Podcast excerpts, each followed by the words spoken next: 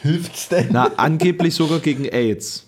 Hallo und herzlich willkommen zur 21. Folge von Zart wie Kruppstahl mit unseren Freunden Mike und Alex. Ich habe ja tatsächlich ein bisschen Videoblut geleckt und finde es fast schade, nun wieder nur akustisch vorhanden zu sein.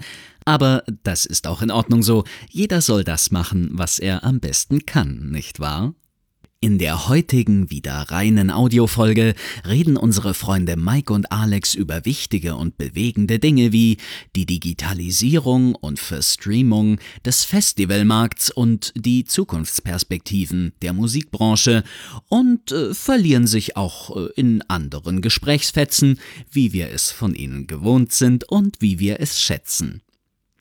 Sie versäumen auch nicht, endlich wieder einige eurer Fragen zu beantworten.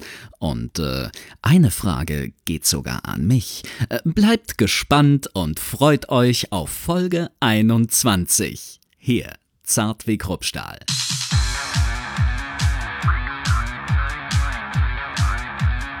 Zart wie Kruppstahl.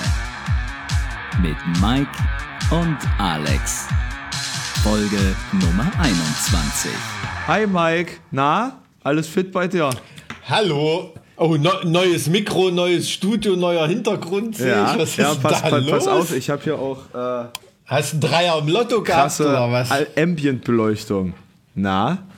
Ja, da, da, Geil. Ist das so eine Hartz-IV-LED aus dem Baumarkt? nee, Mit so einer A4 großen Fernbedienung.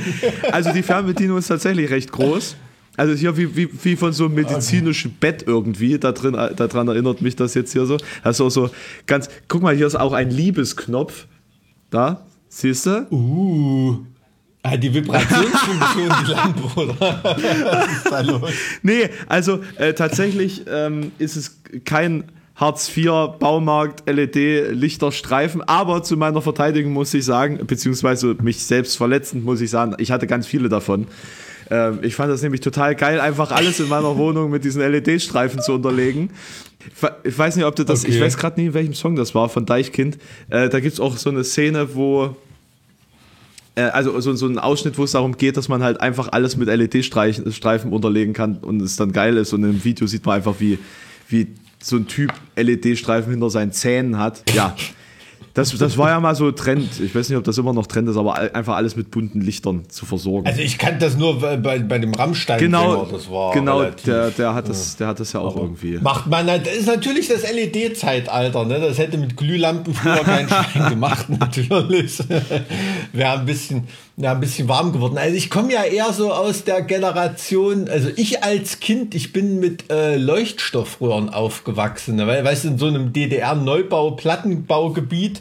Die so da 20 konntest du- Sekunden brauchen, damit sie angehen und ja, dabei ja, und da erstmal so konntest, leicht du, flackern. Ne? konntest du abends auf der Balkonseite des Plattenbaus, hat da wirklich gefühlt jedes zweite Fenster irgendwie eine farbige Neonröhre drin gehabt. Äh, lila oder äh, das sah irgendwie, ich weiß nicht, wie wie wie wir heute in, in, in Osteuropa die Table Dance Bars außen beleuchtet sind, so ungefähr sah das aus.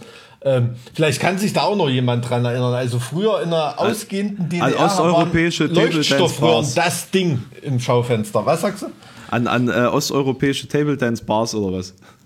Dem- Vielleicht auch, keine Ahnung. Ähm, aber äh, da- das war irgendwie, da, da kann ich mich echt noch dran erinnern. Da hat jeder, nicht im Schaufenster, im Wohnzimmerfenster, äh, da irgendwie solche komischen Leuchtstoffröhren gehabt. Das war, das war echt ein Ding.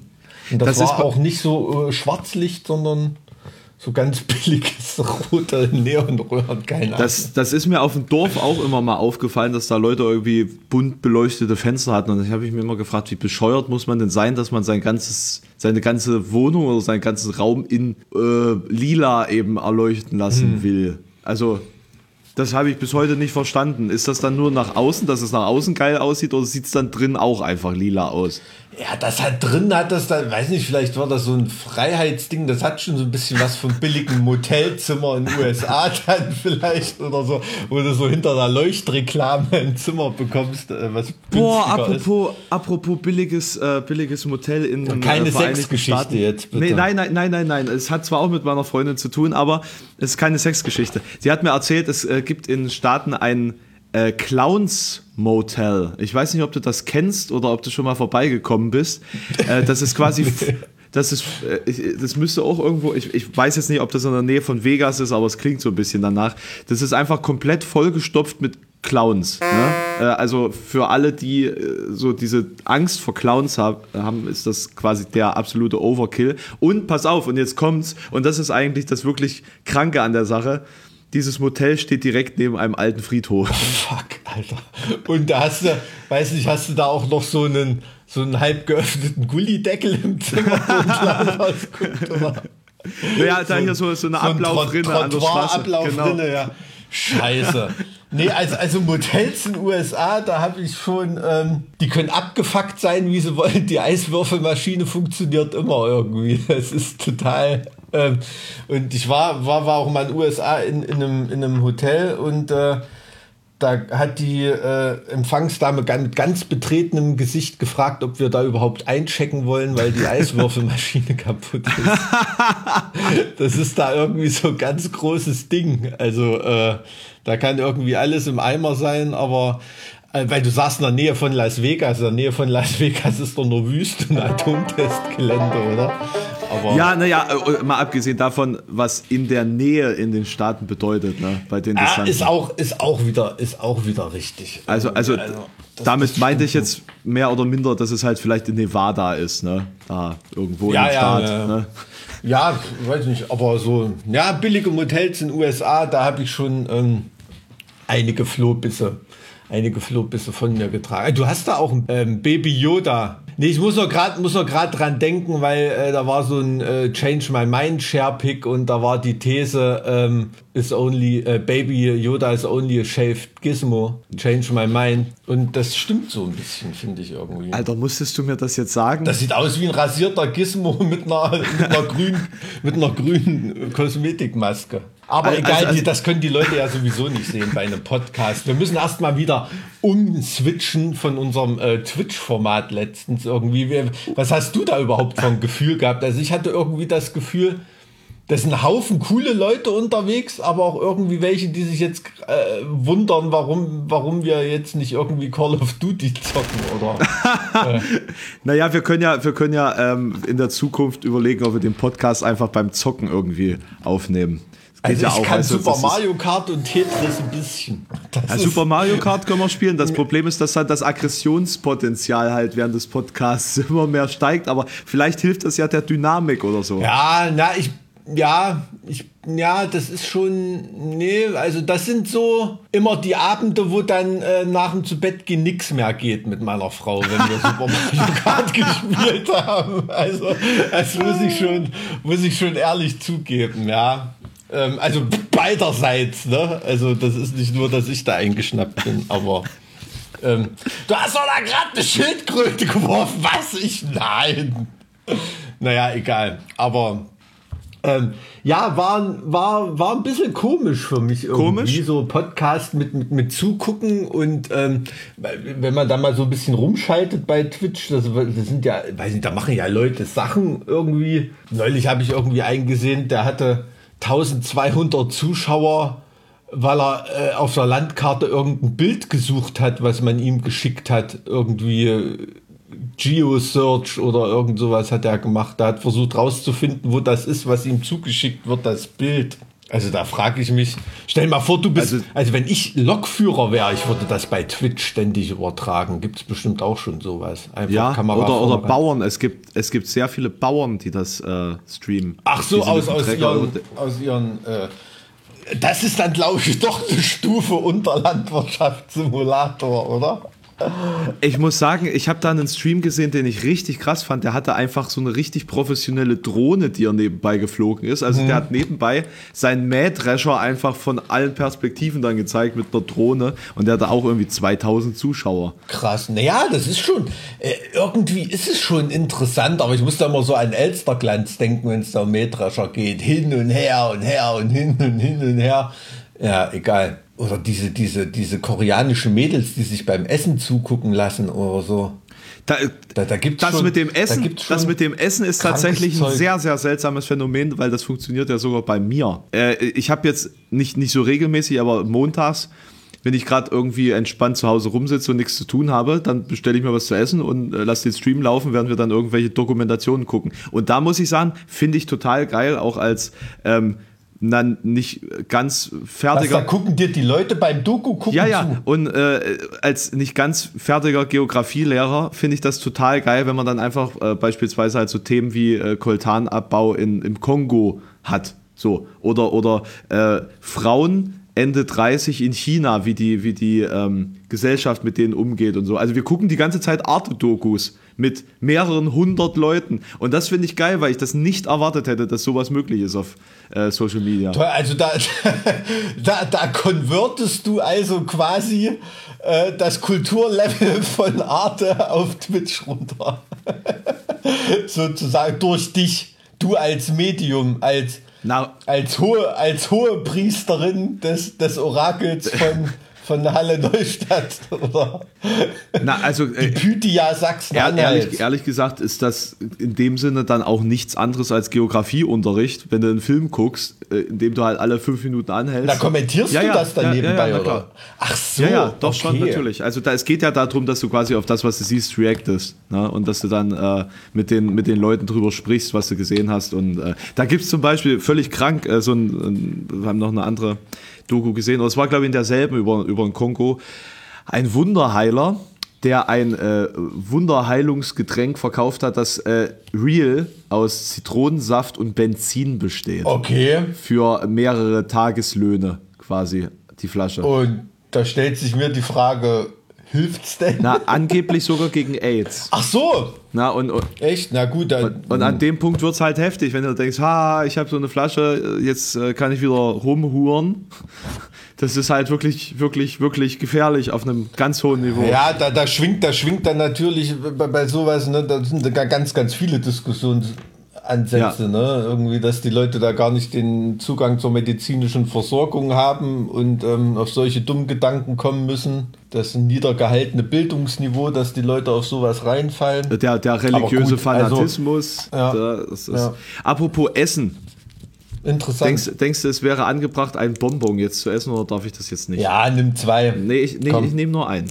Ich nehme nur einen davon. Das, ich, bin, ich bin ja nicht. Nimmst nur einen, nimm Ja, zwei. ich äh, bin ja nicht maßlos. Also das ist übrigens ähm, eine Sache, die ich noch nie in meinem Leben zusammen, zusammenbekommen habe irgendwie, dass bei der Popularität von Nimm 2 Bonbons in Deutschland und der Zuckeraffinität von, sagen wir mal, niedergebildeten Gesellschaftskreisen, dass dort immer noch der Imperativ Singular von nehmen falsch gebildet wird. Ich, ich könnte es jetzt behaupten, ich habe es leider noch nicht erlebt, aber ich wage zu behaupten, dass in den Kaufland, Kaufländern Deutschlands immer noch ganz, ganz viele Mütter zu ihren Kindern sagen, nehm mal zwei, nimm zwei Tüten mit oder irgendwie sowas. Dass, dass, dass das mit diesem Produkt nicht gelungen ist, den richtigen Imperativ von diesem Verb äh, ins Volk zu nageln. Es ist ein äh, vorstellbares Szenario. Ähm, vielleicht war das auch. Egal. Aber Vielleicht war das auch ähm, der Bildungsauftrag, ähm, ne? dass da einer gesagt hat, okay, wir müssen jetzt äh, den, Hm. den Volkskörper bilden. Wie, wie gelingt uns das durch Süßkram? Ja. Geniale Idee. vielleicht sollte das ja irgendwie Lutsch 2 heißen oder so. Und die haben da nochmal 100.000 Euro vom Kultusministerium gekriegt oder so und haben das umbenannt. Das wäre eigentlich mal interessant, warum das ähm, die Geschichte dieser Namensgebung. Nimm 2. Ich finde Egal. ich find die Geschichte der Namensgebung von Nutella irgendwie viel spannender. Äh, was heißt das? Eben. Ach, du weißt es nicht. Nö. Ich dachte, jetzt kommt ja gerade die mega Erleuchtung, die mich durch den Rest des Tages trägt. Ich könnte ich könnt ja einfach mal googeln, falls es dich wirklich interessiert. Ja, google mal nebenbei. In der Zeit, da kann ich mal, äh, kann ich mal schauen. Ich habe nämlich auch mal in unser Postfach geguckt. Aha. Mhm. Haben wir, äh, kann es sein, dass wir heute schon wieder kein wirkliches stringentes Thema haben? Wir haben uns zumindest Themen vorgenommen. Ah, es stimmt. Also wa- was wir auf jeden Fall, bevor ich das vergesse, wir müssen auf jeden Fall einen ganz kurzen Epitaph, Obituary, Nachruf auf Phipps Asmussen. Das hat mir wirklich das Herz gebrochen. boah, also mich, mich hat es tatsächlich auch äh, ein bisschen erwischt, das zu sehen. Ja, vor allen Dingen du hast mir auch gleich geschrieben, ne? Weiß man da, also, da ist ja quasi aus deinem äh, regionalen Umfeld, weiß man da ein bisschen mehr, was da los war oder so? Nee, Na, ne? Krebs.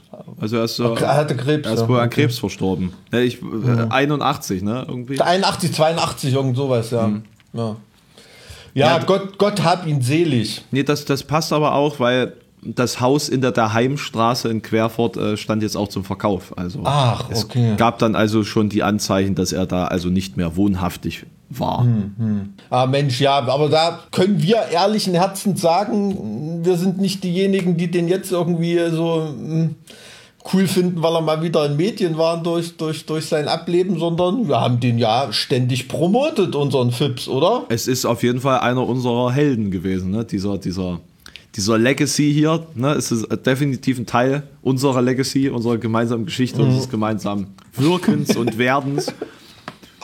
Und wird er auch weiterhin sein. Also das kann ich, kann ich auf jeden Fall äh, versprechen. Ne? Also ähm, du hast ja ein Autogramm von dem sogar, ne? Ich habe ein Autogramm von dem, ich habe auch ein Buch von dem, ich habe auch ganz viele äh, Hörspielkassetten von dem. Ja, das habe ich auch. Also da sind wir äh, früher, als man ähm, noch mit dem Van unterwegs war äh, zu Konzerten und nicht mit so einem äh, mit so einem Big Ass Nightliner irgendwie. Äh, da haben wir auch viel äh, im Kassettendeck Fips Asmussen Kassetten. Die gab es ja an jeder, an jeder Autobahnraststätte für 3,99 Mark oder Oh, 3,99 war, war, war, war der so hart populär damals? der war ultra hart populär. Also wirklich, also äh, drei Artikel, die es an jeder, an jeder äh, Autobahnraststätte irgendwie gab. Wasserkocher, Trucker Weekend Magazin und äh, Fips Asmussen Kassetten.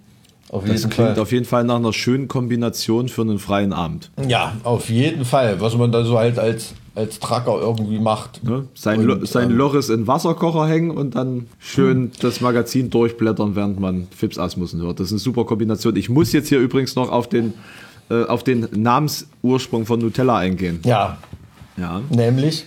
Die Kurzversion 1951 veränderte Ferrero die Rezept Rezeptur zu Super Crema Gianduja und aufgrund eines italienischen Gesetzes aus dem Jahr 1962, das das Präfix Super in Markennamen verbot, musste der Brotaufstrich 1964, das musst du mal überlegen, die haben zwei Jahre vom Staat Zeit bekommen, das Gesetz umzusetzen. Ja, ich glaube, die in Geschichte Italien. spielt in Italien, ne? Alles klar. Aus Super Crema wurde Nutella, ein Kunstwort aus dem englischen Nut und äh, we- wegen Nuss, ne? Und der italienisch weiblichen Verkleinerungsform Ella. Also Nüsschen quasi. Alles klar, also wäre es in Brasilien Nutelinho oder irgend Ja. Nut Nutellino. Da müsste ja eigentlich Nudossi, obwohl Nudossi, das ist ja eigentlich fast, könnte man fast denken, äh, dieses ostdeutsche Pendant Nudossi ist auch nur so ein, wie heißt das, Diminu, Diminutiv, äh, Ja. dass das eigentlich mal wieder nur einfach nur geklaut wurde von unseren italienischen Kameraden. Weiß ich nicht, seit wann gibst du Dossi? Nee, dass Nudossi das von den Italienern geklaut hat. Ich weiß es nicht, keine Ahnung, aber Ich, ich, ich, ich gehe mal sehr davon aus. Ich gehe mal sehr davon aus. Aber das ist ja interessant, ne, was wir heute schon wieder gelernt haben in diesem Podcast. Ist unfassbar. Un unfassbar. Also ich habe auch mal so eine Unfassbar. urbane Legende gehört, die hat mir mal jemand irgendwie erzählt, ähm, der, der, Sozial, der das Sozialarbeiter sind, ist. Das sind immer die besten Quellen. Hat mir mal irgendjemand, jemand ich weiß- ich weiß- ich weiß was. ne? Der Sozialarbeiter ist und deshalb die lange Herleitung mit urbane Legende, der hat das auch nur von jemandem gehört, aber ich finde es so gut. Auf jeden Fall mussten die mal eine Familie betreuen, die irgendwie, wo das Kind auch schwer übergewichtig war und die haben ewig nicht rausgekriegt mit Essensplänen und so, was da los war und die haben mitbekommen, dass das Glas Kakao, was da morgens auf dem Essensplan drauf war, einfach immer ein Glas Nutella in der Mikrowelle war, warm gemacht.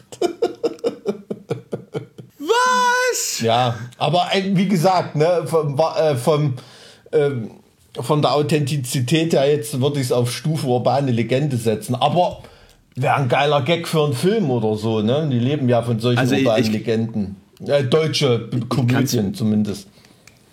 Ich kann es mir aber tatsächlich vorstellen, dass solche Dinge irgendwo existieren. Ich kann es mir, ich kann's mir Man kann vorstellen. es sich wirklich vorstellen, ja. Na, na, es gibt auch nichts, das es nicht gibt. Ne? Beispielsweise, tolle, jetzt die absolut krasse Überleitung, konnte ich mir auch nicht vorstellen, dass es jetzt tatsächlich funktioniert mit dem Herbstreigen, ne? meinem Festivalersatz.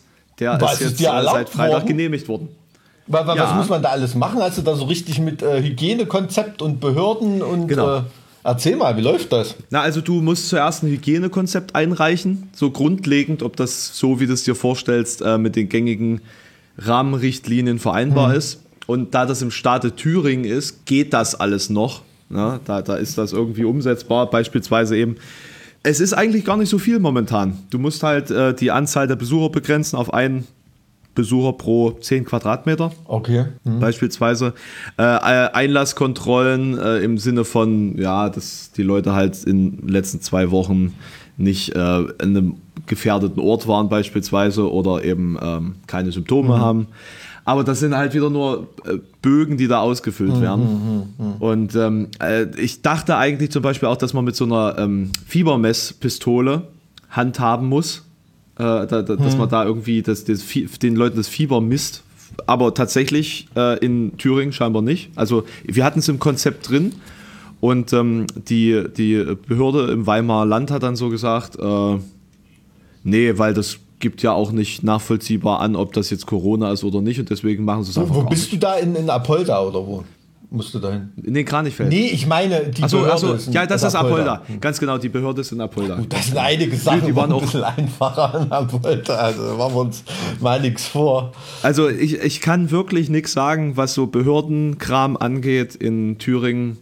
Ähm, hatte ich bis jetzt echt nur positive Du, Erfahrungen. ich meine das, ich Ich mein hab das nicht so positiv viel, wie negativ, dass da die Sachen einfacher sind. Ne? Es sind natürlich kürzere Wege, weil dadurch, dass Thüringen die einzige richtige riesen ernstzunehmende Stadt, äh, da- Gott, das sage ich jetzt, ist Erfurt, ne? jetzt von, von Einwohnern her und so weiter, das ist so ein Zentralismus in Thüringen.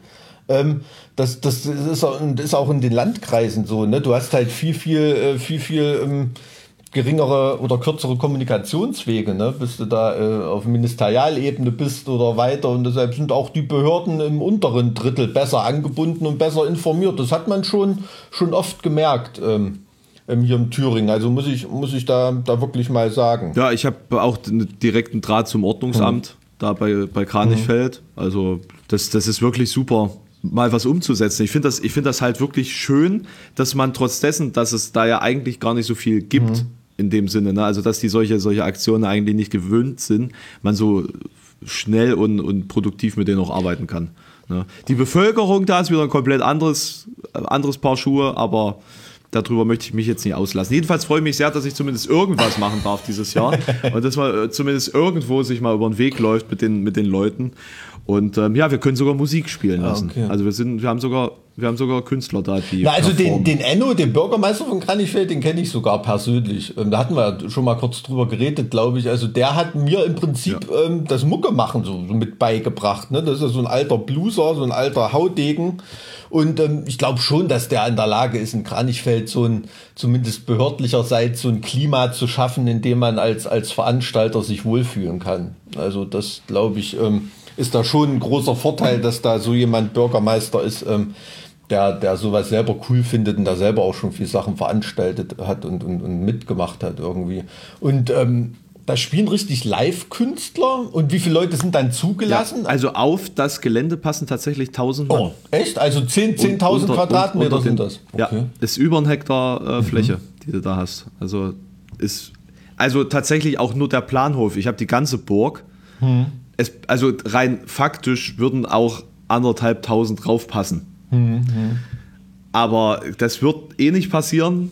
Ähm, einmal, weil ja Corona ist und weil äh, äh, die Leute auch ein bisschen vorsichtig sind und zweitens, weil, weil ich halt kein wirkliches Festival anbieten kann. Ne? Also es ist im Endeffekt ein Mittelaltermarkt mit, mit ein bisschen äh, Beschallung, mit ein bisschen ähm, Mittelalter-Gaukelei und, und allem drum und dran. Ein bisschen Aber immerhin, wenigstens passiert mal irgend, irgendwie was. Ich glaube, da sind ganz viele Fans von der Richtung, so wie ich, äh, total dankbar, dass sie mal wieder auf dem Mittelaltermarkt. Du, ich bin so ausgehungert nach Live-Veranstaltungen, vielleicht komme ich da sogar mal auf ein veganes Handbrot rum. Um Gottes Willen. Ne, wir haben auch einen veganen Stand da, also mit komplett veganen Ah, Gerichten. okay, cool. Na, das klingt doch, das klingt doch super.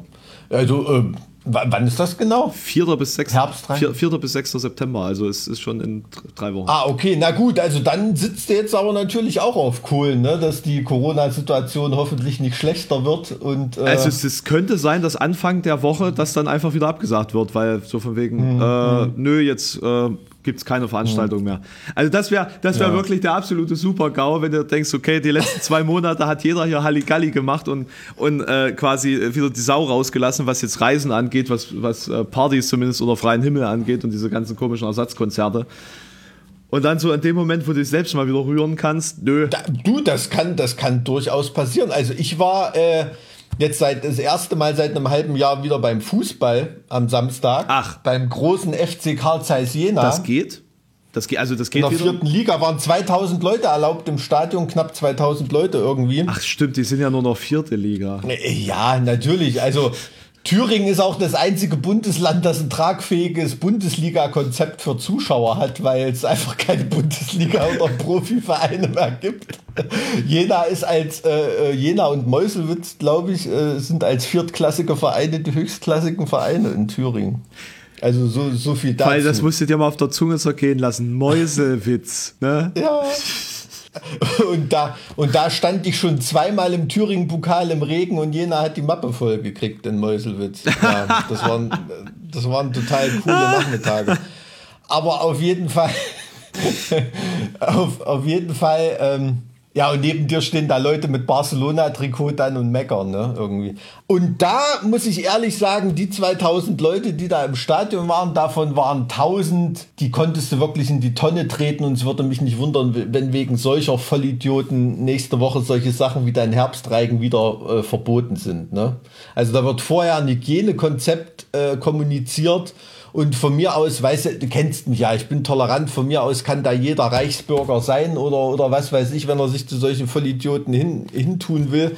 Ähm, aber da wird ein Konzept kommuniziert, wird darum gebeten, das und das so und so einzuhalten. Die Leute wissen, dass sie sich darauf einlassen, wenn sie da hingehen und kümmern sich trotzdem Scheißdreck drum. Ne? Wenn die Security hingeht und die darauf hinweist, wird mal kurz die Maske aufgesetzt und wenn der Security wieder weg ist, wird sie wieder abgenommen und hihihihi, wirklich wie bei einer Klassenfahrt. Ja, ja.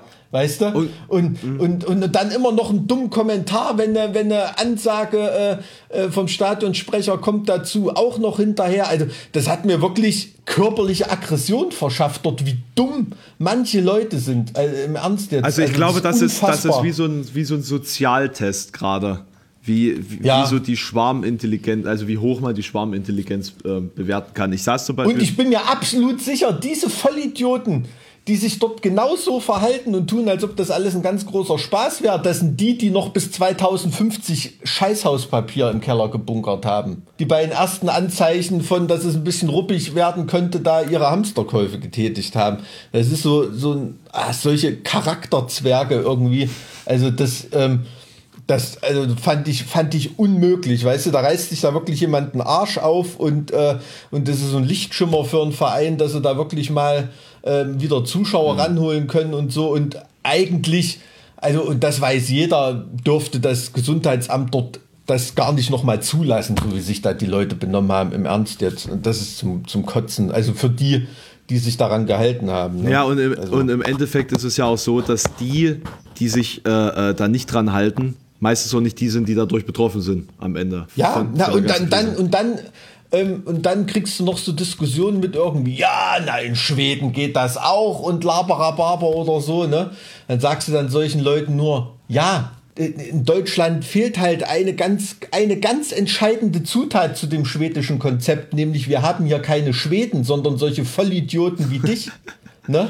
Und mit äh, freiwilliger, mit freiwilliger Verpflichtung oder so ähm, ähm, funktioniert das nun mal nicht. Ne?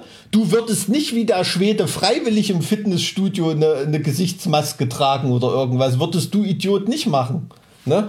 Und das haben die einfach nicht auf dem Schirm. Aber egal, ich red mich da schon wieder in Rage. Ja, also ich sag mal, ich bin, ich bin da eigentlich auch resigniert und bin von Anfang an davon ausgegangen, dass da eine zweite Welle kommen wird. Ne? Und ich finde es ich find's einfach nur lustig, wie alle noch dran äh, drüber diskutieren, wie man das verhindern kann, bla bla blub, aber es ist völlig unmöglich. Äh, genau wenn man sich solche Fälle da, äh, wenn man das beobachtet, wenn man sieht, dass äh, Mallorca jetzt wieder Krisengebiet ist und, ähm, äh, mhm. und quasi die Bilder von, von deutschen Stränden so gesehen hat. Ne? Krise vorbei, jetzt hocken wir uns alle ganz, ganz dicht an Strand. Super. Ja. Na, also das passt. Ich habe hier, äh, hat ja auch eine Mail rausgesucht von, äh, da nennt sich nur Enrico aus dem Schwarzwald, der hat auch gefragt, was wir dazu denken, ob es irgendwie eine, glaubt ihr, falls eine zweite Corona-Welle geben wird, und ich denke, sie wird kommen, dass dies dann der endgültige Untergang unserer Kulturlandschaft werden könnte oder gibt es Ausnahmen?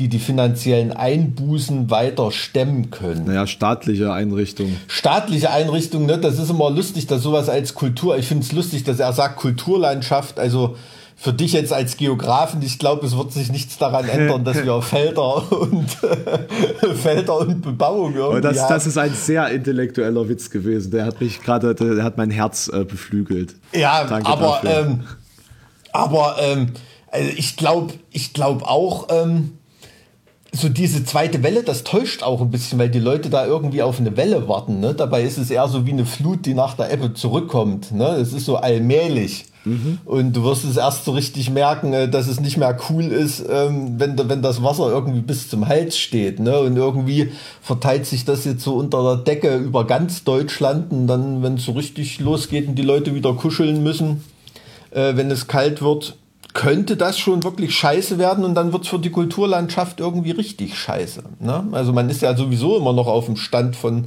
von Mitte März, ähm, was ja die meisten gar nicht auf dem Schirm haben. Ne? Man, in der Bevölkerung hat man ja das Gefühl, es geht ja schon alles irgendwie wieder so, so halbwegs. Sogar zum Fußball kann ich jetzt äh, gehen äh, und kann, kann wieder zuschauen oder so, aber äh, und gleichzeitig wie Konzerte spielen. Gleichzeitig habe ich das Gefühl und also ich, ich, will jetzt nicht unken, aber ich habe das Gefühl, dass viele auch gerade merken, dass es verzichtbar ist, fünf Festivals im Jahr zu besuchen, 20 es Konzerte macht, im Jahr zu äh, besuchen. Dieser, dieser, dieser Verlust der, so, so wie es Enrico gemeint hat, Kulturlandschaft, ähm, der hinterlässt halt so schleichende Spuren in den Leuten. Ne? Und das ist nicht so ein Verlust wie dein Auto wird dir entrissen. Mein Auto ist übrigens kaputt gegangen letzte Woche. Völlig kaputt. Was, dein BMW? Ja. Eieiei, was ist denn kaputt gegangen? Die Rückbank, hä? Zwinker, zwinker. Ah, nee, nee ähm, ähm, da müsste ja auch die Motorhaube schon kaputt sein und der Kofferraum. Nee, nee. also so. ähm, nee, tatsächlich, äh, die Hochdruckpumpe hat es zerscherbelt und einmal durchs komplette System getrieben. Also ein 200 Euro Bauteil hat quasi die, die gesamte Karre zerstört. Völlig. Oh, schön. Das klingt, als ob du dir ein neues kaufst, oder? Äh, ja, also zwangsläufig. Die Frage ist nur, hm. was und vor allen Dingen wovon. Ne? Und da sind wir wieder beim Thema, äh, werden es einige Kulturschaffende schaffen. Ja, ne, Vielleicht vom Herbstreigen. Nee, aber das, ist, das ist doch, denke ich, eine ne Veranstaltung, da äh, bist du froh, wenn da plus minus null ist dann am Ende, oder? Auf, jeden, also. auf jeden Fall. Ich, also alles, was ich versuche, ist möglichst wenig Minus zu machen bei dem Ding. Ja, ja, aber ich, ich finde das super gut, dass da mal Flagge gezeigt wird und, und da den, den Fans, die du da ja schon generiert hast. Um da nochmal anzuschließen, dieser, dieser Verlust von Konzerten oder irgendwie sowas, das ist nicht so akutes, wie du kannst nicht in deine Lieblingspizzeria oder du darfst nicht äh, dort und dorthin, sondern ähm, das ist so was Schleichendes, was die, die Leute über, über eine ganz lange Zeit lang verändert. Und stell dir mal vor, es ist wirklich dieses Horrorszenario, und du hast zwei, lang, zwei Jahre lang gar keine richtigen Festivals und Konzerte. Ne? Ja. Du bist ein Jugendlicher, der jetzt mit 15 Grad richtig loslegt mit seiner Musikliebe und so weiter und du wächst komplett, komplett ohne dieses Erwachungserlebnis deiner ersten geilen Clubshow, deines ersten fetten Festivals auf oder so. Ich glaube, das ändert schon die Biografie von einem Kulturbürger. Ich, ich, denke, also, ich denke auch, dass das vielleicht auch dazu führen könnte, dass das Thema auch gesamtgesellschaftlich einfach nicht mehr so interessant ist. Dass dann die, die nächst nachfolgende Generation sich auch nicht mehr so sehr für Festivals vielleicht interessiert sondern eben. Das, das ist, glaube ich, die, die große Angst der, der, Veranstalter. Und, und im Nachgang ist ja noch, wenn dann die Rezession erstmal reinhaut, ne, dann kauft keiner ähm, ähm für 500 Euro äh, Konzerttickets im, im Jahr für, für Sabaton, Rammstein, äh, ja. was weiß ich, äh, alles oder irgendwie, sondern Da muss, muss man sich dann mal aussuchen, was man sich gönnt oder so. Und dann fallen da die kleineren ganz sicher hinten runter, ne? die jetzt sowieso schon hinten runterfallen, wenn sie dann noch da sind. Mal abgesehen davon, dass die Bedingungen, ein Festival durchzuführen, viel, viel härter werden. Und dadurch mhm. auch teurer. Also ich hatte ja den Talk mit, mit dem Summer Breeze, Wacken und Full Force. Hier, äh, also auf Twitch. Naja, die Preise werden enorm steigen müssen. Und wie war die Laune so bei denen? Naja, man war jetzt ich sag mal, Wacken, das lief ja ganz gut mit diesem Worldwide Wacken-Konzept. Die hatten ja 11 Millionen Zuschauer. Wen, wen, wen, wen hattest äh, du da eigentlich von den ganzen äh, Festivals da? Na, Jasper war von, von Wacken da, ha. Roman von, vom Summer Breeze, also quasi die Marketing-Riege und, und Roman Hills und ja, Hilser. genau. Ja, ah, okay. genau, genau und äh, Tobias äh, Zwiebel von, von Good Life quasi. Ja. Na, also, okay, na gut, die, die wissen ja Bescheid. Das sind ja Leute, die wissen, was sie machen. Ja, ja. ja klar, das ist schon. Ähm, da werden die Preise auf jeden Fall steigen müssen, klar. Und, ähm, und das ist dann nicht so eine Preissteigerung wie äh, wenn mal wieder ein trockener oder nasser Sommer war und die Bauern äh, krakehlen, sie mhm. brauchen irgendwie irgendwas sondern das ist dann schon, Na, ich, schon real. Also ich denke mal so 50 Euro wirst du da bei, bei so einem großen Festival draufrechnen müssen auf jede Karte. Du musst ja jegliche, ja, das kann schon sein, du musst ja, ja grund, grundlegend zum Beispiel jegliche Dixie-Toilette wegdenken. Ne? Aha. Äh, dann, dann äh, Einlaufpläne auf. Also wenn es wirklich mit Social Distancing weitergehen muss, also ich weiß, ja. ich weiß noch nicht mal, wie man das umsetzen soll. Und tatsächlich wissen das auch die, mit denen ich gesprochen habe, nicht. Weil äh, grundlegend sind wir jetzt alle mhm. erstmal in dem Modus, wir gucken mal, was passiert und reagieren mhm. dann darauf, weil jetzt irgendwelche Pläne zu fassen, boah. Und wie gesagt, momentan äh, sind wir ja alle noch optimistisch, aber ich glaube tatsächlich schon nicht mehr an den nächsten Sommer. Ich sehe das nicht. Ist schwierig. Also du, du bist ja da bei dem Festival mit der Geländestruktur, das ginge ja sogar noch halbwegs. Ne? Bei, da, bei mir da, das so amphitheatermäßig ja. ist, da könnte man ja Bereiche absperren ähm, Freiräume lassen oder irgendwie so. Da, da ist mir nur neulich so durch den Kopf gegangen, dass du da ja vielleicht sogar äh, so einen konzeptionellen Vorteil haben könntest, wenn dir da irgendwie was. Aber ganz ehrlich, das ist ja dann auch nur wirklich. Du darfst ja noch nicht mal Stinkefinger zeigen du und durchführen, weil man es durchführen will. Da kommt ja weder Spaß auf, noch, äh, noch landet man da in der Gewinnzone, ne? Du, also ich, ich lande auch so nicht in der Gewinnzone. Also nee, ich, ich meine nur, ja. also für, für, für Festivals gesehen und dann muss man halt, also ich, ich habe halt auch wirklich Angst vor dieser, dieser Langzeitwirkung. Ja. Ne? Also ich bin mir sicher, wenn es das erste Mal wieder richtig losgeht, dass die Leute Bock haben, sich das gönnen und da eine geile Party sein wird im, im positiven Sinne. Aber dann das übernächste und überübernächste Mal und so weiter, ne, da, da wird man dann die, die Wunden und, und Einschränkungen merken und ähm, vielleicht hat es dann beim ersten Mal auch mit den ganzen konzeptionellen Änderungen und Hygieneplänen und so nicht so viel Spaß gemacht und da überlegst du dir, ob du da nochmal 200 Euro ja. für ausgibst. Ja, ne? ja. Ich bin, ich, bin, ich bin auch gespannt, mhm. wen das dann mehr treffen wird, die Großen oder die Kleinen, weil bei den Großen sind dann irgendwann so horrende Preise. Ich habe da auch gefragt, bei, welcher, bei welchem Preis würdet ihr sagen, dass es nicht mehr funktioniert? Weil ein Wacken für 500 mhm. Euro oder für 400 Euro, da geht ja keiner mehr hin. Wir sind ja jetzt schon bei 200, mhm. was weiß ich, 40 oder sowas. Mhm. Und dann äh, nächstes Jahr quasi dann, also wenn man das alles umsetzen muss, vielleicht bei 300 Euro. Und das ist dann halt mhm. schon, ja, äh, lege ich mir jetzt ein Wackenticket zu oder kaufe ich mir einen neuen Fernseher oder sowas. Ne? Mhm. mhm.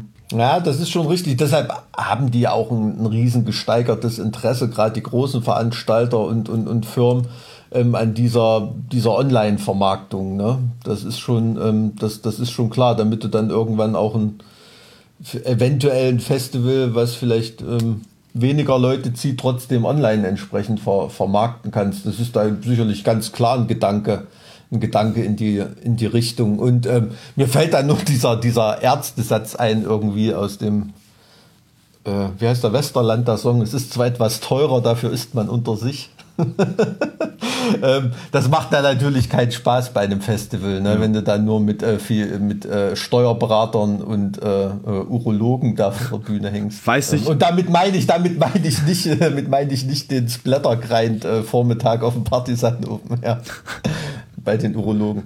Ja, ja aber, aber, aber gerade, ja, also ich, ich sehe es zum Beispiel beim Partisan, sehe ich zum Beispiel eine akute Bedrohtheit. Weil, also es gibt ja, wie gesagt, dann solche, solche riesigen äh, Zugpferde wie Zwacken, die sich ja eigentlich wirklich keine Gedanken um irgendwas machen müssen, weil sie immer ausverkauft sind.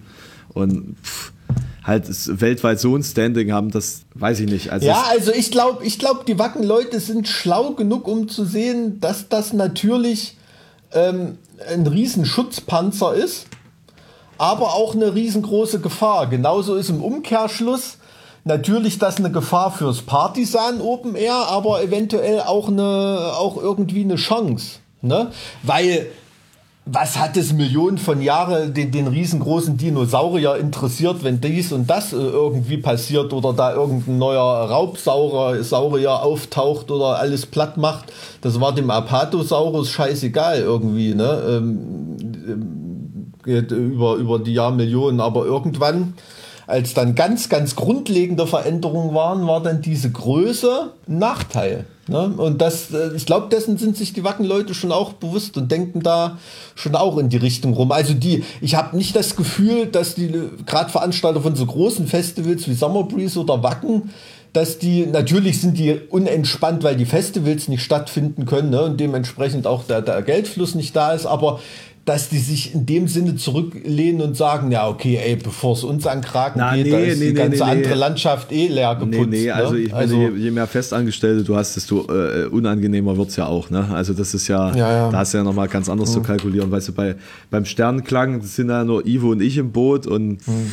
was wir da an Geld zahlen, das äh, zahlen wir halt aus unseren äh, Taschen so und mhm. wenn wir nicht verdienen, Ja, stimmt, das ist natürlich auch nochmal ein Aspekt. Klar, du bist ja auch für deine äh, ganzen Angestellten Angestellten und so, so weiter verantwortlich. Insofern kann da eh keine Entspannung aufkommen. Ne?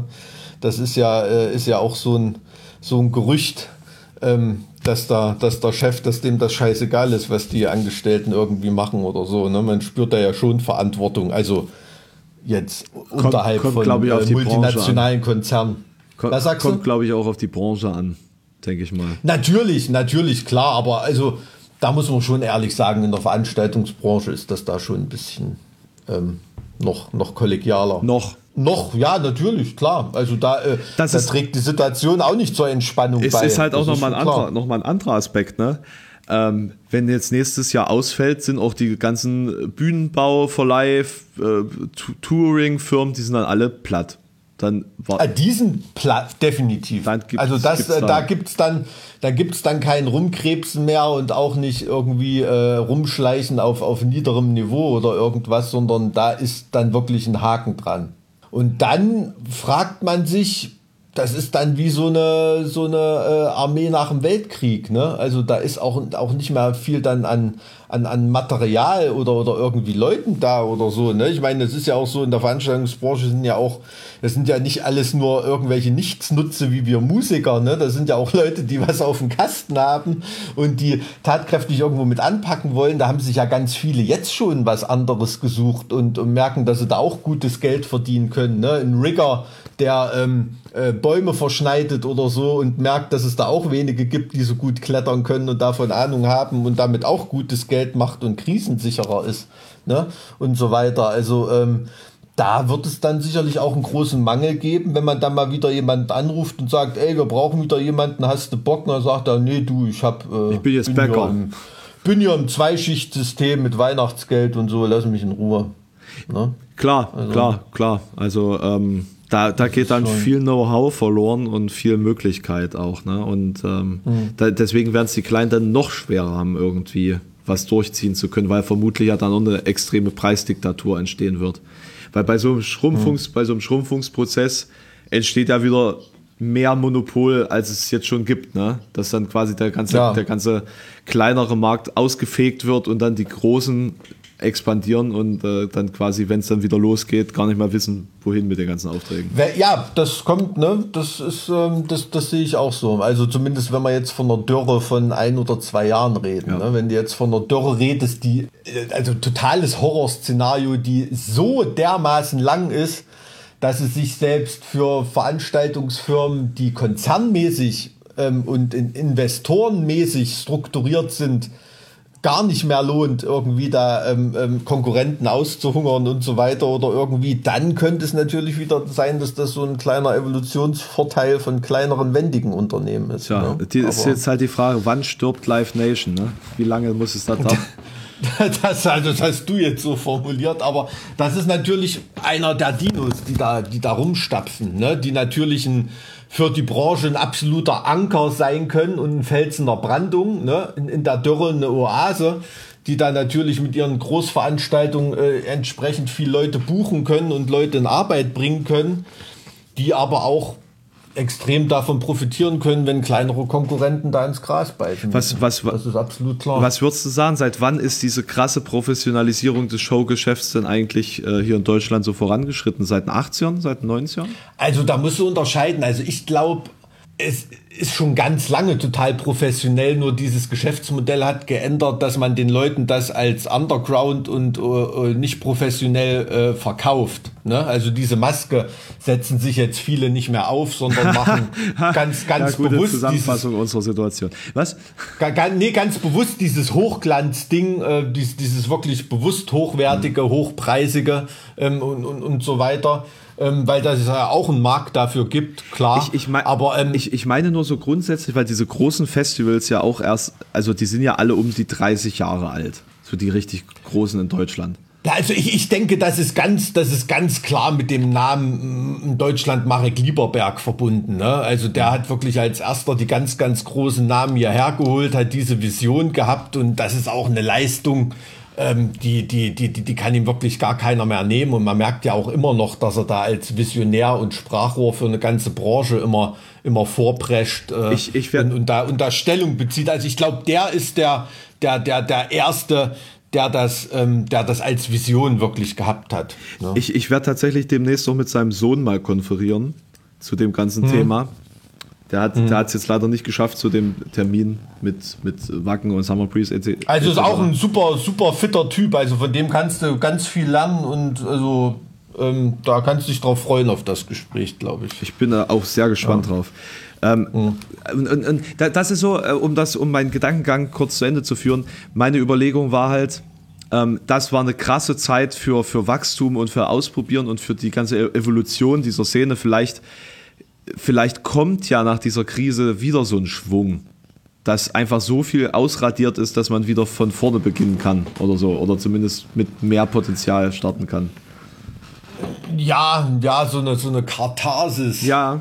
Aber ja, na, natürlich, klar, aber du, du musst halt auch sehen, ähm, es müsste dann, glaube ich, auf ganz neuem Gebiet irgendwie einfach so ähnlich wie das, vielleicht ist das eher auf, auf Online-Gebiet der Fall. Ne? Da ist ja noch ganz viel wenig, ähm, ähm, gerade gegenüber amerikanischen Großkonzernen, die da ja oft Gatekeeper sind, was Technologien und, und Zugriffe und sowas angeht, mhm. ganz wenig reglementiert und man kann doch irgendwie machen, was man will und so. Ne? So ähnlich ist es. Ähm, wenn, äh, wenn, wenn Leute, was weiß ich, in, in 70er oder 80er Jahren oder irgendwie äh, Konzerte mit 100.000 Leuten veranstaltet haben. Ne? Du musst mal die Auflagen von damals gegen die Auflagen von heute halten, ähm, irgendwie. Ähm, oder, oder selbst in 90er Jahren, ne? wenn, wenn da, was weiß ich, 100 Leute beim Dynamo Open Air in, in, in Eindhoven aufgelaufen sind oder so, ne? das, das, das wäre heute völlig undenkbar mit den, mit den, mit den Sicherheitsrahmenbedingungen. Ne? Und es passieren dann halt immer wieder Sachen, die, die,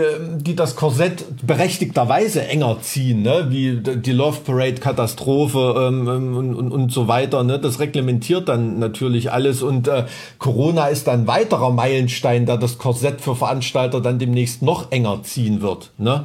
Und ähm, ja, ich sehe dann, glaube ich, eher so für, für Veranstalter und Leute, die, die aus, aus Kultur ihr, ihr Geld rausziehen, das dann schon auch im, im, im virtuellen und im, im Online-Bereich, dass man da kann man sich wirklich noch austoben, kann mit äh, Unternehmen zusammenarbeiten, die sich um äh, Datenschutz und Scheißdreck kümmern müssen ähm, und im Prinzip machen können, was sie wollen, weil sie von der Politik und noch nicht mal von lokalen Behörden oder so weiter. Ne? Du hast, der musst ja nicht mit einer lokalen Behörde diskutieren, wenn du irgendeinen virtuellen Stream oder äh, Leute dazu einlädst und das zu vermarktest oder so.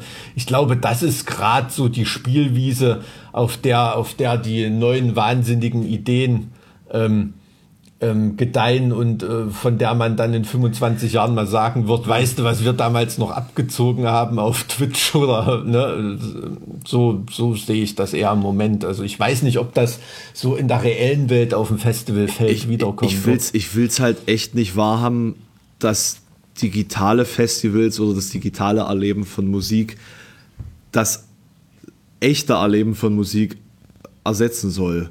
Also hm. egal in welcher hm. Form jetzt. Ich, also ja gut, wenn es dann irgendwann so Virtual Reality Möglichkeiten gibt, dass du dann trotzdem gefühlt drin sitzt im Zuschauerraum, hm. ne, mit allem drum und hm. dran. Trotzdem traurig, aber meinetwegen. Aber so wie es jetzt ist, ist das, glaube ich, auch alles noch zu früh. Nein, natürlich nicht. Das ist ja jetzt die, die, die Übergangsphase. Ne? Das ist schon klar. Aber trotzdem war das ein krasses Ding.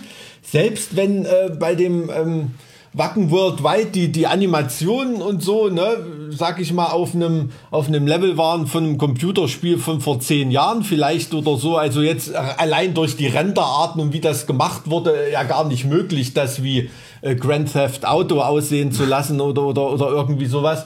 Aber ähm, selbst da hast du durch die Perspektivwechsel, durch die Kameraführung und wie das alles dargestellt war, hab selbst ich der an diesem Scheißstudio gestanden hat und in die Kameras geglotzt, als ich mir das im, im Nachhinein angeschaut habe, vergisst du beim Gucken, dass du da nicht einen Livestream äh, von einem Festival siehst Echt, irgendwie. Ja? Also das, das war also zeitweise kommt wirklich dieses Gefühl auf.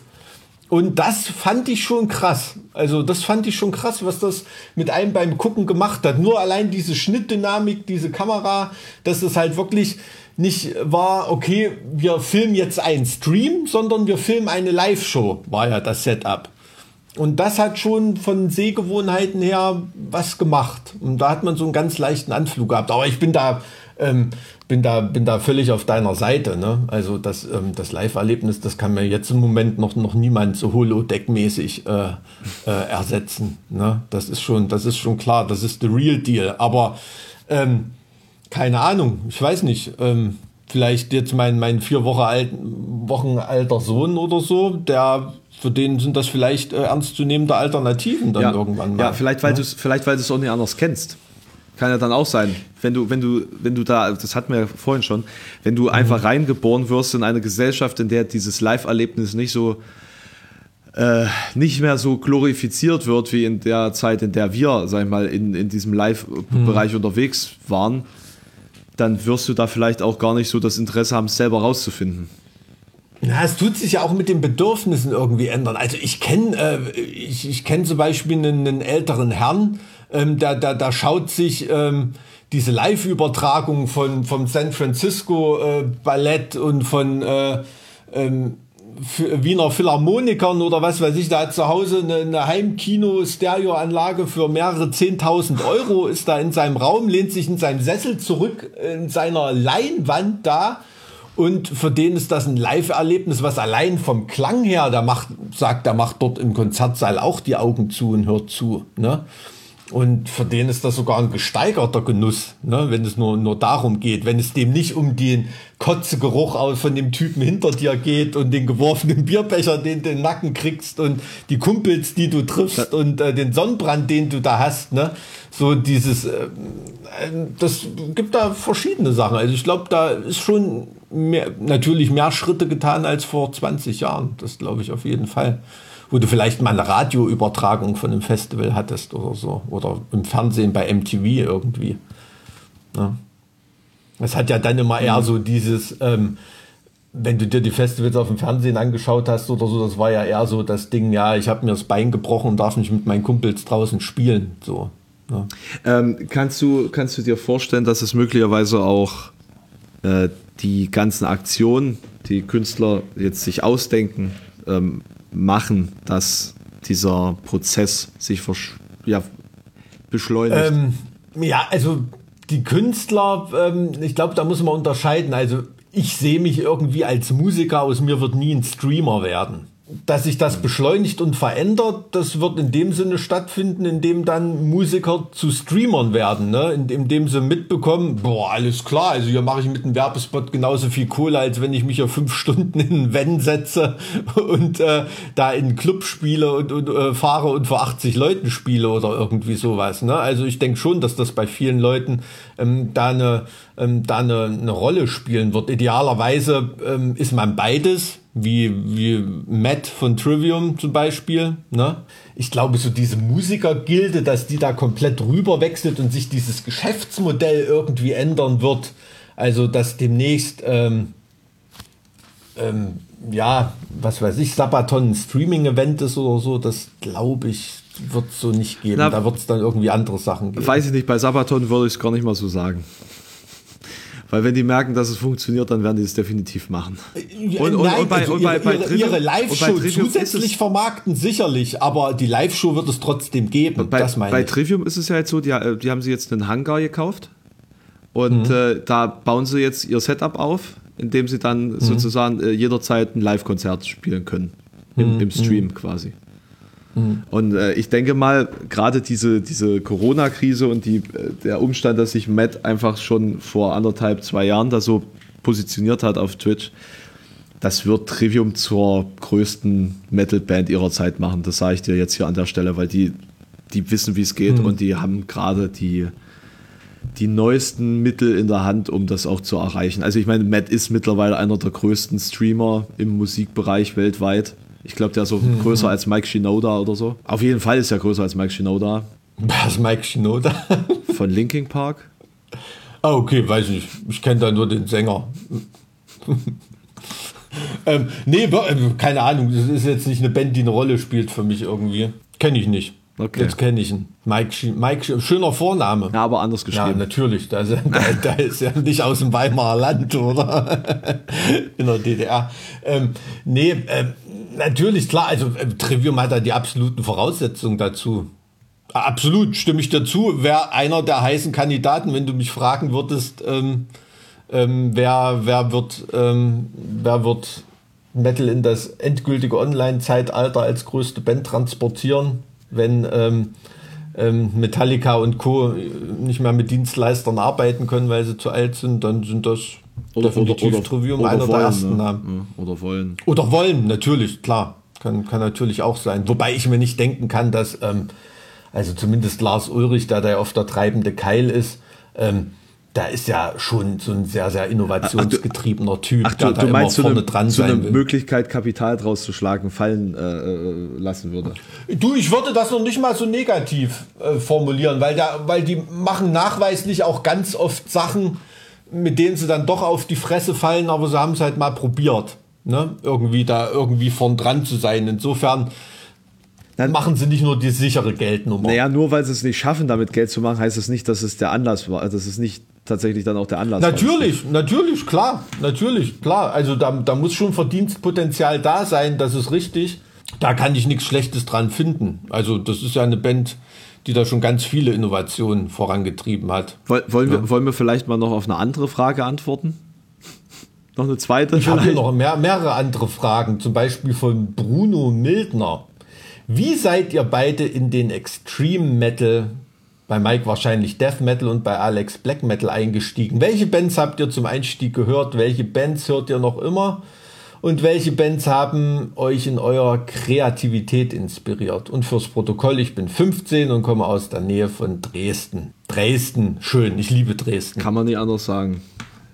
Das Viel coole Leute dort. Hahaha. Ha, ha. ich kenne auch coole Leute da, so ist es nicht.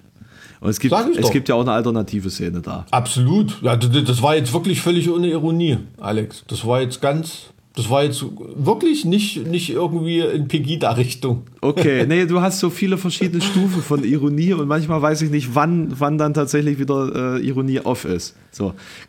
Nee, das war, das war, nee, äh, wirklich. Aber ich glaube, also ich, ich glaube, dass das grundlegend viel, vielen Menschen schwerfällt, bei uns rauszufinden, wann wir ironisch sind und wann nicht. Weil wir das schon sehr fein äh, switchen irgendwie, habe ich das Gefühl. Ich, ja, ja, ja, keine Ahnung. Also ich, ich krieg's, manchmal weiß ich selber nicht. Auf jeden Fall, ja. for, the, for the record, ich hatte eine ganz liebe Großtante in Radebeul und da habe ich ganz, ganz viel Zeit auch in Dresden verbracht. Also ähm, ich liebe die Gegend, auf jeden Fall. Ja, also du, mit welchem Black Metal bist du, bist du eingestiegen? Das ist jetzt halt hart peinlich zu sagen, womit man de facto eingestiegen ist. Da, das ist ja das Lustige daran. Mit wem bist du denn da eingestiegen? Ja, äh, tatsächlich mit Dimmu Borgia. Und zwar mit dem absolut untruesten Album überhaupt, äh, nämlich Death Cult Armageddon. ja. Ja, also da habe ich zum, ey, ich habe zum ersten Mal Progenies of the Great Apocalypse gehört und dachte so, das, ist, das kann doch nicht wahr sein. Was ist denn das für Musik? Ist das, ist das geil. Ne? Und dann habe ich mir natürlich die Alben gekauft und dann fräst man sich ja dann nach unten auch Richtung Voraltit zurück. Ne? Und, und dann fällt einem auf, oh, ah, Stormblast äh, ist ja eigentlich geil. So, jetzt müssen wir mal gucken, in welche Richtung Aber da hast du nur die Re-Recordings gehört. Nee, ich habe tatsächlich auch die, die, die, die Erstauflage, habe ich auch zu Hause. Ah, okay, cool. Genau. Äh, und Hm. die, die habe ich mal richtig billig irgendwo in so einem CD-Market gefunden. Und ich dachte, das kann, das Hm. kann ja nicht der Ernst, das nehme ich mit so. Genau. Nee, äh, äh, was, was habe ich denn da alles gehört? Also, Aber deshalb ist Dimmoburg ja auch so groß. Ne, weil die natürlich auch dann Leute gehört haben, die damit noch nie was zu tun hatten. Und das muss man ja auch ehrlich sagen. Wenn man die Platte oder auch die Vorgängerplatte hört, das ist natürlich Breitwand, da stehst du auf einmal äh, in einem der Ringe-Film drin. Ja. Ne? Und ähm, ist fett. Auch aus Musikersicht muss ich sagen, das ist fett. Also das ist nicht peinlich, das ist halt fett. Also kann ich nix. also in, in terms of Black Metal Trueness, ne, der, der Underground Natürlich, ist das natürlich, klar. Aber ähm, es ist eher barock, ne? Sagen, barocker Black Metal würde man es wahrscheinlich. Oder Rokoko vielleicht sogar schon. Na, Rokoko Aber, vielleicht äh, nicht, dafür ist es zu, äh, zu wenig verspielt, glaube ich. Na gut, da ist ähm, Flash God Apocalypse. Genau da. daran habe ich jetzt auch Rokoko, gedacht. Ja. Genau daran habe ich Ja, auch okay, gedacht. gebe ich dir recht, da gibt es noch schon eine Stufe drüber. Oder, ja. oder Karach Angren. Die sind auch sehr, sehr verfrickelt und verspielt. Hm. Ne? Ähm, ja. Ja. aber das war so der, die Initialzündung, sage ich jetzt mal. Und faszinierenderweise war das auf dem ähm, 20 Jahre Nuclear Blast Sampler. Waren sehr, sehr viele Bands, die mich komplett gehuckt haben an dem Punkt. Das kam 2000. und, und das war wirklich die erste Metal-Musik, die du gehört hast? Nee, nee. Oder erste Black Nein, Metal? das war das, der erste Bewe die erste Bewegung in Black Metal. Zuerst habe ich halt viel so, so. so. So, Sachen wie Sonata Arctica gehört und, und Blind Guardian halt ne, und Bullet for My Mhm. Valentine, Mastodon, so diese ganzen Geschichten, die, die noch ein bisschen irgendwie verträglicher sind. Ne? Mhm. Und, dann habe ich äh, und äh, dann habe ich mich halt immer weiter so in den Richtung in, in Richtung äh, Melodic Death Metal entwickelt. Was gab's da? Ähm, Sonic Syndicate, Zollwerk, alles mit Esso, ne? Mhm. Scar Symmetry, die, die haben alle mit S angefangen. Das ist total krass. Scar Symmetry übrigens ähm, leider, leider nur bis zum dritten Album meine absolute Lieblings-Mellow-Death-Band gewesen. Das ist eine gute Band, auf jeden Fall. Naja, also war. Also das ist irgendwie ab. Ähm, Ich hab die, du, ich kenn, ich wusste gar nicht, dass es die noch gibt. Also ich kenne auch nur diese, diese älteren Sachen von denen. na, wo, wo Christian Elvis da noch dabei war, irgendwie hat, hat es da so eine ziemlich, ziemlich geile Stimmung und danach war es dann so ge- gewollt und nicht mehr so richtig stringent. Leider, leider. Nee, und wie gesagt, der Black Metal hat mich dann so äh, gehuckt und dann habe ich erstmal mich dazu gezwungen, diese ganzen Stimmen geil zu finden.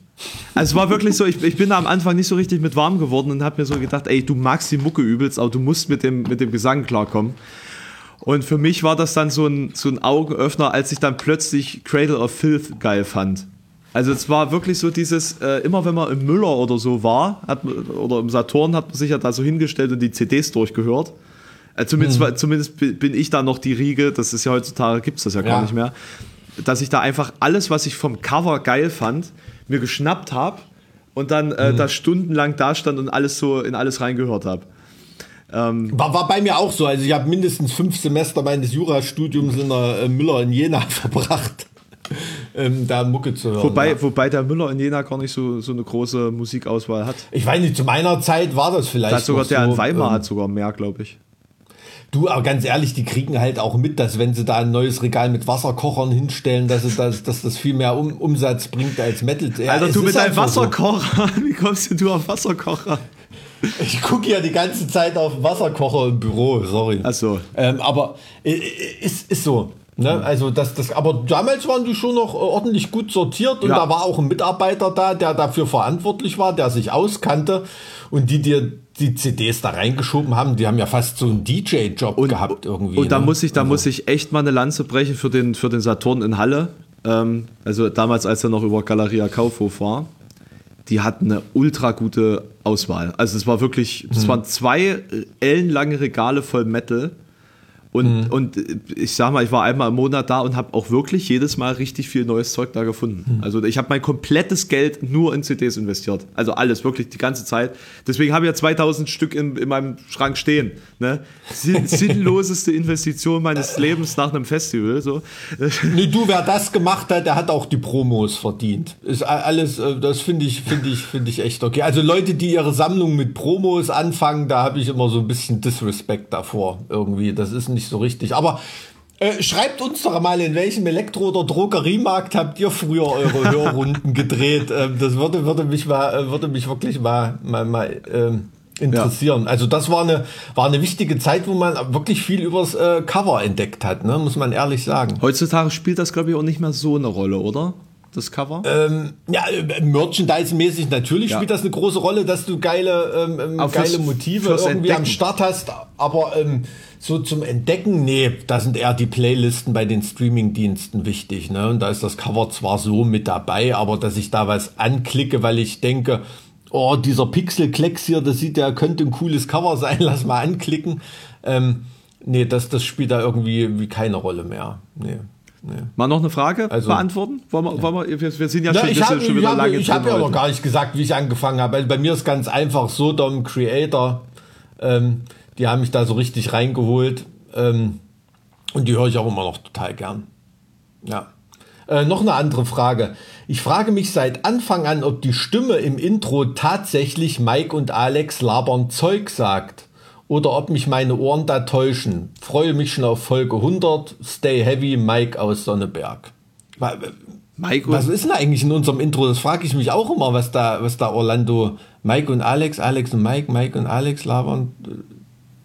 Hast du das mal, hat, vielleicht hat er da uns irgendwas untergejubelt, von dem wir gar nicht wissen. Welches Intro meint er denn jetzt? Von unserem Podcast. Das ist doch zart wie Kruppstahl. Mehr sagt er doch da gar nicht. Über welches Intro, über welches Intro reden wir denn jetzt gerade? Hast, hast du dir unseren Podcast schon mal angehört? Ab und an. ich höre es jetzt auch nicht zum Einschlafen, aber ähm, das müssen wir noch mal irgendwie verifizieren. Also ich habe keine Ahnung, was da irgendwie. Also, äh, also ich denke mal, äh, Orlando kann diese Frage jetzt einfach selber an dieser Stelle beantworten. Ja, Orlando schneid, klingt dich da mal ein. Genau. Dann können wir auch gleich kontrollieren, ob du das wirklich immer alles durchhörst, okay. unser Gesülze. Ja, hil hilf uns mal, wir hören den Scheiß doch selber nicht. Naja, ich bin ja schon da. Und natürlich höre ich eure Aufnahmen durch. Was glaubt ihr denn? Ich arbeite zwar langsam, aber. Aber. Nun gut, weiter. Zart, zart, zart, zart, zart, zart, zart, zart, zart, grob, grob, grob, zart wie grob. Ja, jetzt geht's. Hallo Mike aus Sonneberg. Ich danke dir vielmals für deine interessante Frage zum Intro, die Mike und Alex dazu veranlassen, mich auch mitten in ihre Sendung zu lassen. Auf diese Gelegenheit warte ich nämlich schon lange, aber sag's nicht weiter. Es ist tatsächlich so, dass du dich verhört hast, denn tatsächlich lautet es im Intro Mike und Alex, Alex, Mike, Mike und Alex, Mike und Alex, Alex, Mike, Mike und Alex und so weiter und so fort.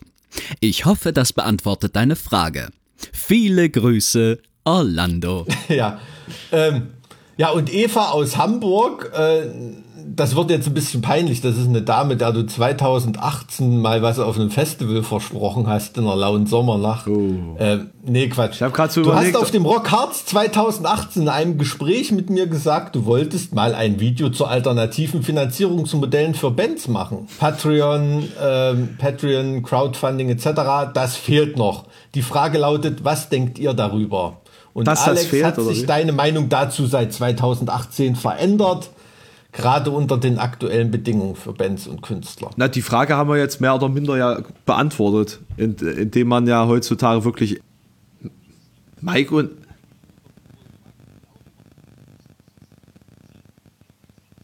hm.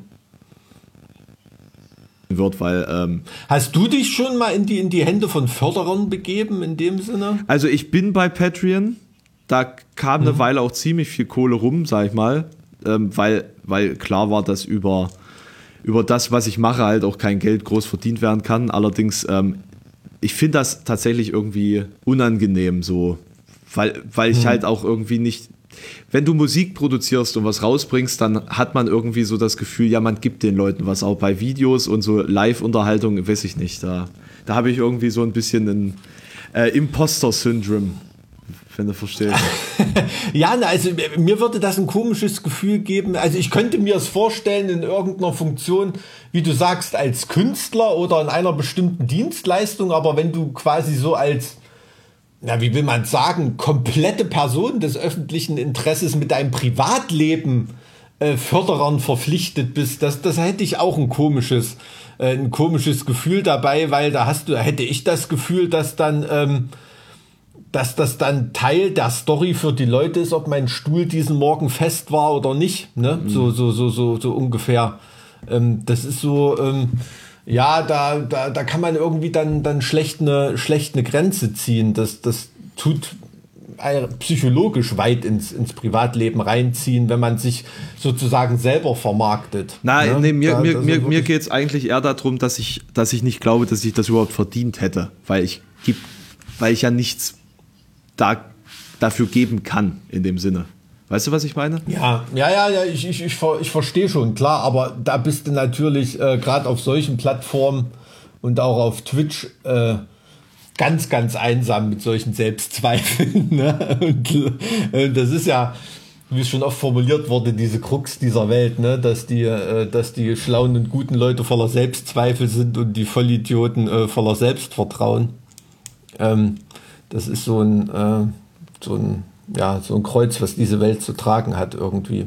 Ja, da ist, es schafft halt eine Verpflichtung, wenn die Leute dir da irgendwie was geben und wenn du morgen irgendwie sagst, nee, da habe ich keinen Bock mehr drauf oder es ist nicht mal gut genug oder ja, irgendwie. ganz genau. Mhm. Dann. Und ist das dann irgendwie eingeschlafen oder hast du das bewusst? Nö, das läuft, das läuft, das läuft weiter, aber ich, äh, ich habe das auch nicht mehr beworben seitdem. Ich habe das einmal beworben und über die Jahre sind dann halt äh, die, die von Anfang an dabei waren, weil sie halt einfach auch bezahlt haben, was bezahlen wollten, sage ich mal beispielsweise.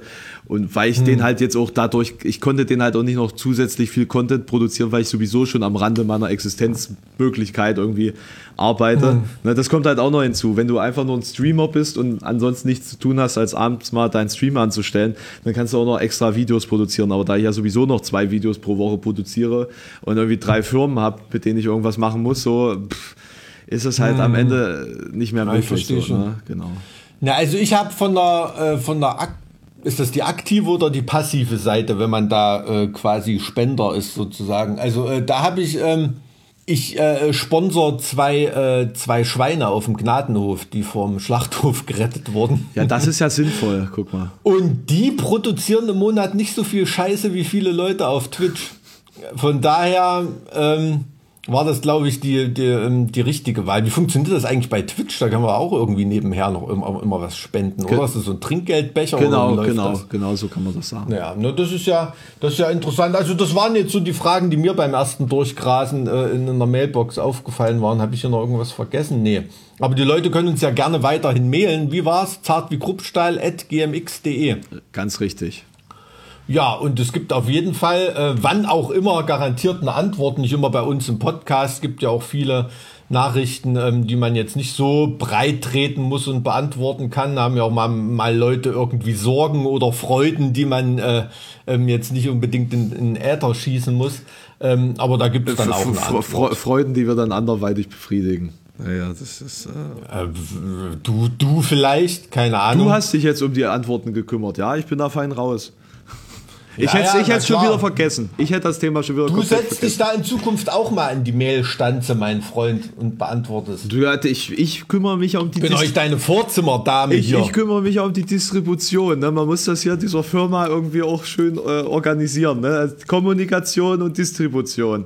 Das sind ja zwei verschiedene Alles Paar Schuhe. Ja, ja, ja. ja, auf jeden Fall, äh, um mal nochmal das Twitch-Thema hier äh, aufzugreifen und abzuschließen.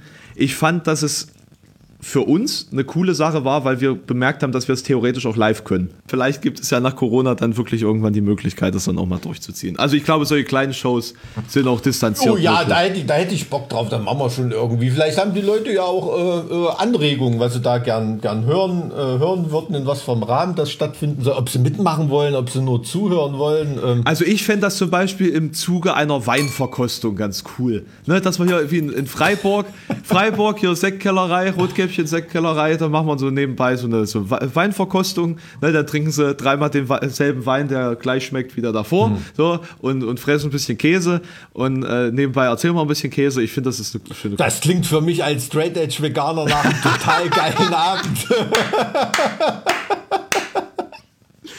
da kannst du das Weinanbaugebiet, wenn ich da fertig bin, in Saale Unmut äh, äh, umbenennen. Wow, Saale Aber ähm, können wir einen eigenen Wein rausbringen, warum nicht? Ich, ich, vergesse immer, dass du so ein Radikaler bist. Du machst immer so einen netten Eindruck und dann, dann kommt das Thema wieder auf und dann denke ich mir so. Ach. Ja, die Leute vergessen das immer, weil ich so, ich habe keine Hemmschwelle, die ich mir wegsaufen muss. Deshalb denken die immer, Alter, ist das so gesellig, da muss doch irgendwas Intus gehabt haben. Ja, also ich würde sagen, ähm, die Folge schießen wir dann mal ein bisschen schneller hinterher. Reicht, ne? reicht doch ja lange auf unsere so. Folge 20 warten. Folge 21 schießen wir da mal ein bisschen schneller hinterher. Gutiert es bitte mit Klicks, hört, hört's an. Schreibt uns eure Meinung. Äh, habt eine habt eine schöne Restaurant. Ja, genau, von mir auch. Tschüss. Ciao.